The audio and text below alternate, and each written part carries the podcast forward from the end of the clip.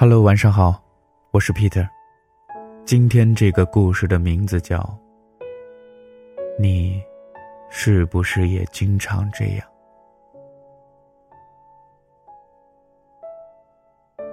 之前我一个朋友失恋那会儿，他痛苦失落了整整四年。那时候我总不以为意，甚至觉得他有些太过矫情了。我总是拿出一大堆自以为有用的理论去开导、安慰他。看开点旧的不去，新的不来嘛。他有什么好的呀？让你这样，会过去的。你只是缺少时间和新欢罢了。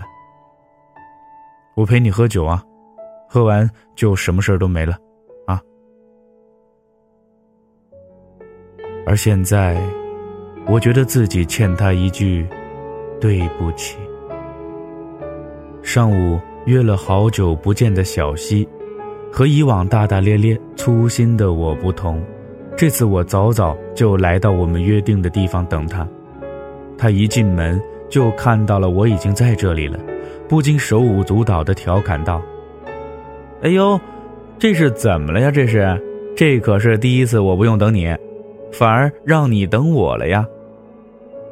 看着小溪尽力表现出来，想让我开心、放松一点，夸张的系列肢体动作和故作轻松的语气，我深深的呼了一口气，然后拼尽全力压抑住内心所有的难过和抑郁，挤出了一个大概是我有记忆以来最别扭、造作的微笑。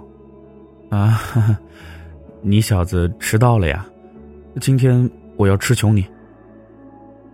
小西早就知道了我的事儿，看着他那双真诚热烈的目光，虽然我心里突然一暖，但我难过、失落、抑郁的心境，并没有改变。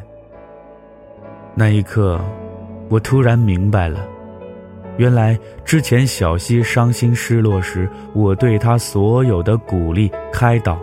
以及我那双同样真诚热烈的目光，并不能真正帮他走出难过伤心的境地。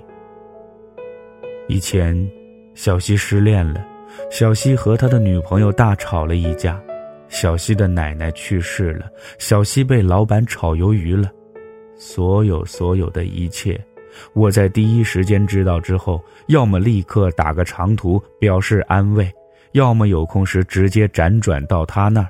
陪他喝一个通宵的酒，然后像一个最专业的情感专家那般，把自己肚子里所有能够想到的大道理搜刮出来，安慰开导他。那些时候，小西总会在一阵沉默之后，然后努力挤出一丝微笑。嗯，我也觉得没什么大不了的，去他大爷的！来，让我们继续喝。可喝醉以后，我总能听到他喃喃自语：“嗯，别离开我好吗？我想你，你在哪里啊？我们还像以前那样好好的，好吗？”那些时候，我总感觉很郁闷的在想：“哥们儿，你还要兄弟我怎么做？”哥们儿，我可是豁出了老命来陪你喝，掏心掏肺想着法子开导安慰你啊。为什么你还会那么痛苦呢？那些时候我也还不太明白，我不需要你的安慰，我只希望你能够多陪陪我就好了。这句话。那些时候，我总天真的以为，哥们儿朋友伤心了。遇到难事儿了，我用心开导帮助他，他就一定能够很快的走出那片阴霾。他失恋了，我就用时间和新欢来安慰他，告诉他一切都会过去的，没什么好伤心的，不就是个恋人吗？他家里边出了什么事儿，我就用每个家庭都有本难念的经去安慰他，告诉他要坚强，伤心是没有用的。你要振作起来。他工作学习遇到麻烦了，我就用各种鸡汤不断给他打鸡血，总以为他只要听了就能够立刻满血复活。可现在我才知道，这些其实根本就帮不了他。世界上，即使有真正的感同身受，但你的经验和意见，其实一样不能使他好过一点。你可以陪他度过那段灰暗的时光，但你绝不能够单凭你自己把他从那个阴霾里拉出来。那段时间。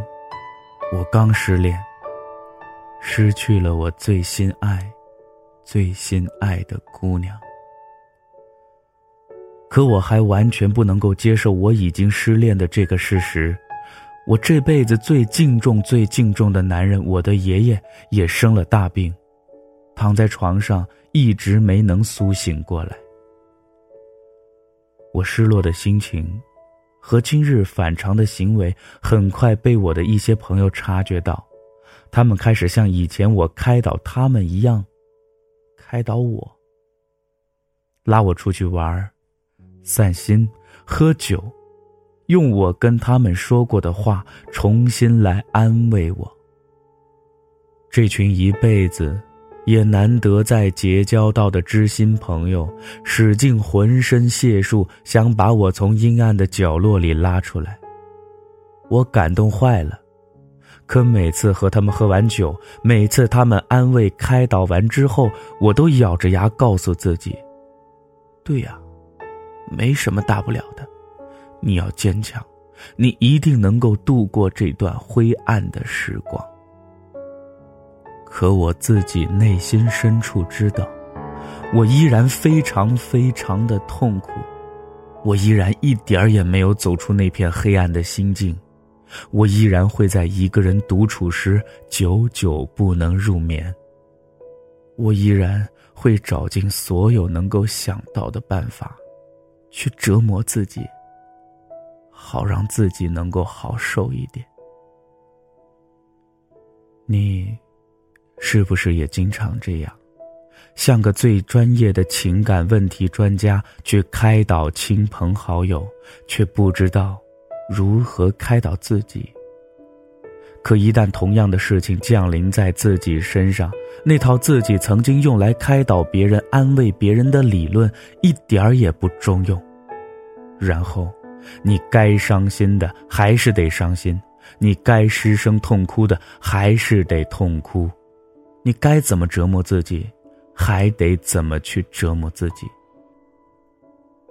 以前有一个好友，在我的一套引以为傲的理论劝导安慰之后，强忍着痛苦，挤出一丝微笑，对我说：“ 谢谢，但我更想你能够一直陪着我，这样就好了。”那时候我不太明白他的意思，可现在我知道了。原来一个人难过、伤心、绝望之时，需要的不是你的大道理，你陪陪我就好了。